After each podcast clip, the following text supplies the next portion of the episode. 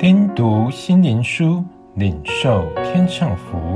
穆安德烈秘诀系列：圣灵启示的秘诀。第二十二日，保罗的宣教信息。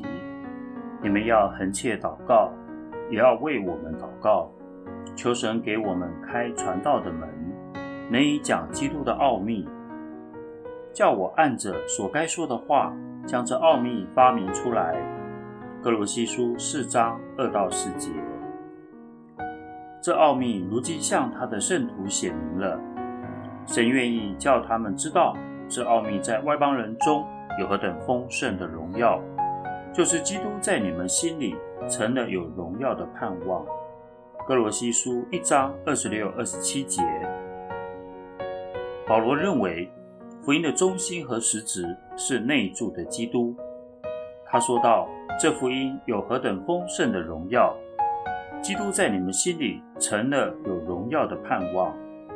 想想保罗已经传了这么多年的福音，他仍然要求别人为他代祷，使他能把福音的奥秘阐明的正确。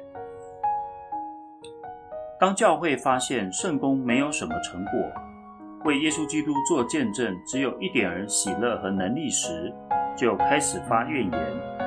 当有此问题时，教会中经历过基督内住的传道人，应将秘诀教导或传递给其他神的儿女。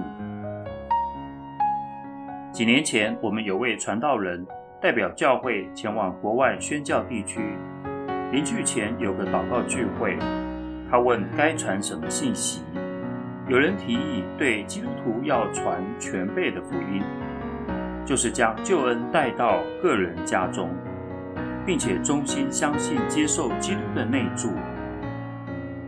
讲到这些极有兴趣的真理时，很多人认为以前并没有如此正确的认识。马可林博士曾说，几年前教会似乎失去基督内住的真理。我们谈到保罗的方法，有位极力教者，岂不更需要保罗所传？基督在你们心里成了有荣耀的盼望，这样的信心。保罗感觉到需要教会的代导，使他将信息阐明的正确。这岂不是提醒那些为宣教师代祷的人，要注视他们的对象，并自己体验得能力的方法，正确引领基督徒来享受。